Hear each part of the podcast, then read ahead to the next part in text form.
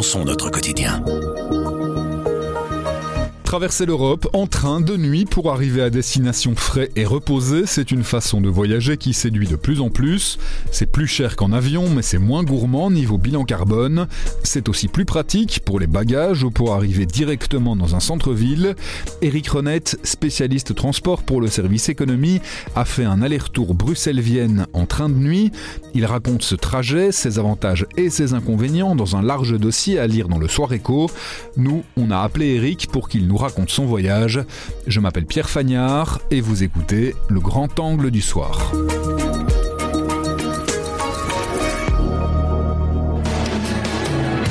La nuit, je mens, je prends des trains à travers la plaine. Bonjour Eric. Bonjour. Vous signez le dossier du Soir Éco consacré au train de nuit avec un constat. D'abord, ce mode de transport, il a de nouveau la cote. Ça se voit à travers euh, les itinéraires qui sont proposés Oui, absolument. On commence à voir de plus en plus d'itinéraires internationaux parce qu'il faut mettre un peu des nuances, c'est-à-dire qu'il y a des trains de nuit en France, en Italie par exemple, mais qui sont nationaux. Et donc ça, ça permet de faire euh, Bruxelles, la Côte d'Azur ou un truc comme ça. Euh. Et nous, ce qu'on a regardé ici, quand on vient d'un petit pays comme le nôtre, c'est plutôt les relations internationales qui permettent d'aller plus loin et on a peut regarder ce qui est possible de faire depuis Bruxelles. Pour l'instant, il y a juste Vienne, mais on annonce pour le mois de mai un Berlin et puis peut-être Prague. Et pour l'année prochaine, l'Europe soutient un train qui ferait Amsterdam-Bruxelles-Barcelone. Mais si on veut regarder, on va sur Interrail, il y, a, il y a une carte assez complète qui permet d'aller voir ce qu'il est possible de prendre pour nous en venant de Belgique, ben Amsterdam ou à Paris, c'est le plus proche. Et là, on se rend compte qu'il y a quand même un panel assez important, aussi bien vers le sud que vers l'est de l'Europe. Je m'en vais vers le soleil dans le train de nuit. Tout là-bas, c'est le réveil Oui, quand on regarde une carte européenne euh, du réseau de trains de nuit, il y a pas mal de possibilités. À Bruxelles, euh, on ne profite pas toutes, comme vous le disiez, mais ce nombre de connexions, il pourrait augmenter même au départ de Bruxelles dans les mois, dans les années à venir. Absolument. Pour ça, il faut que les opérateurs en aient la volonté, mais Bruxelles reste, c'est valable pour tout type de mode de transport, un carrefour très intéressant où s'arrêter. C'est pas pour rien que Bruxelles est un des nœuds pour les trains à grande vitesse de jour parce qu'il y a une euh, population potentielle, une zone de chalandise très intéressante à euh, une heure, une heure et demie de voiture de Bruxelles, donc qui permet de rassembler pas mal de gens. Dans le passé, en Belgique, ça existait des trains de nuit. Pourquoi est-ce que la SNCB, notre opérateur national, a décidé de les abandonner? À quel moment est-ce qu'elle a décidé de les abandonner? La première raison, et c'est toujours un des problèmes que rencontrent les opérateurs actuels, c'est la rentabilité. Parce qu'un train de nuit, par définition, ça roule la nuit, mais donc avec le matériel, on ne sait faire qu'une liaison par jour, si on, enfin par nuit plutôt. Euh, c'est pas un train où il y a des sièges qui peuvent servir dans toutes circonstances pour tout type de, de liaison. Ici, ce sont des trains couchettes,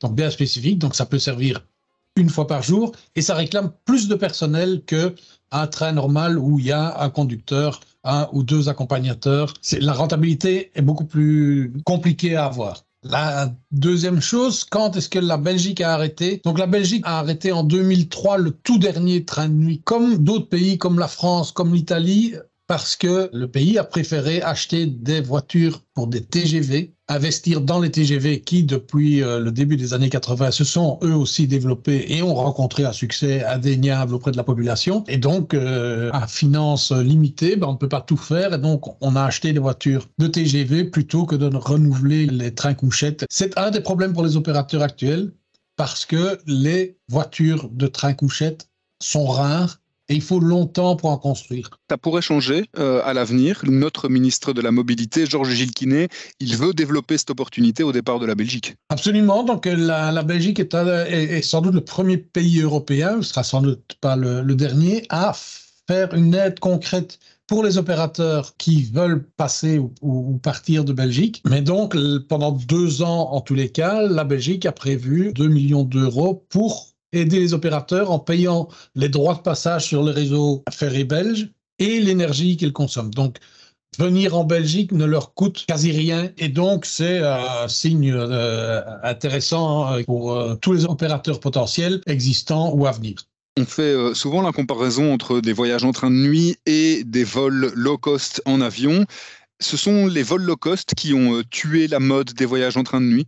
L'énorme possibilité qui s'est ouverte avec les vols, low cost et ne cachons pas le nom, le, le développement de Ryanair à travers toute l'Europe a ouvert comme ça des, des, des, possibilités énormes. Et donc, oui, ça, ça, a été une des principales raisons de la disparition, diminution des, des trains de nuit, s'ajoutant au fait que les trains de nuit, de toute façon, n'était pas très rentable, voire pas rentable du tout, et que pour un opérateur comme la SNCB, la SNCF, on mettait ça dans un ensemble d'opérations qui s'équilibraient, mais euh, être un opérateur uniquement de train de nuit, c'est beaucoup plus compliqué, donc c'est un autre modèle euh, économique et donc d'autres prix, et des prix plus élevés que les low cost. On fait la comparaison euh, dans le dossier d'aujourd'hui pour un aller-retour, un aller en couchette et un retour en lit, donc vraiment la version la plus luxueuse pour un Bruxelles-Vienne moi, j'ai payé à peu près 320 euros et un avion, ça coûtait entre 181 et 186 euros selon qu'on partait de Charleroi ou de Bruxelles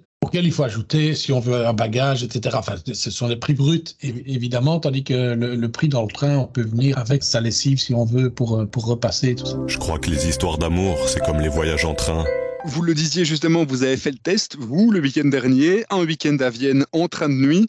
C'était, c'était comment? Comment est-ce que vous décririez votre expérience? C'est très intéressant, moi, je trouve. J'ai voulu faire un aller en couchette dans un compartiment de 6. Il y a moyen de, de voyager en, en, siège assis, mais enfin, 13 heures, c'est un, peu, un long. peu long. Donc, couchette dans un compartiment de 6. Donc là, il n'y a pas beaucoup de place pour se remuer, mais par contre, euh, on a euh, un petit drap de lit, une couverture, un oreiller. C'est euh, fatalement euh, un peu moins confortable qu'un lit. D'un côté, on arrive à 9h30 à la gare centrale de Vienne, relativement frais, dispo en, en ce qui me concerne. On a un petit déjeuner euh, un peu symbolique, mais enfin, on a quand même un petit déjeuner euh, à bord. Donc, c'est, je trouve, c'est pas mal. Le retour, c'était la version plus luxueuse. Et là, ça ressemble assez fort à la classe business en aviation, c'est-à-dire qu'on a un petit avec différentes choses qu'on vous dépose quand vous arrivez dans votre compartiment. Petite bouteille de vin mousseux, une bouteille d'eau. Euh, des, des... On est mieux reçu.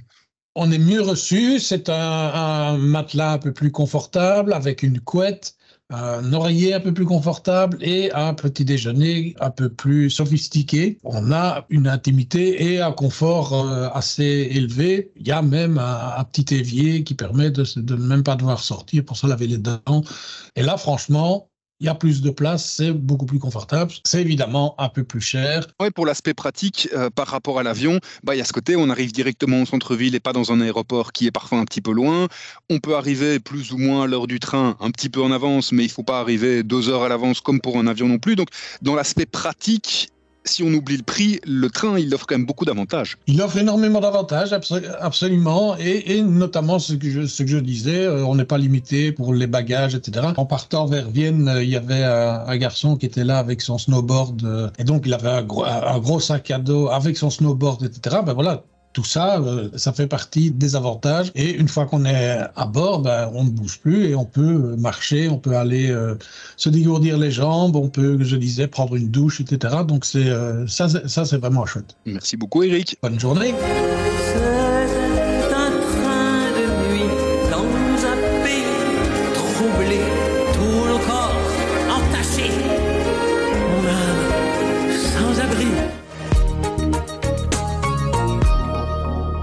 Avec Grand Angle, le soir raconte, explique et décortique, c'est notre oreille sur l'actualité. Retrouvez-nous sur notre site, notre application et votre plateforme de podcast préférée.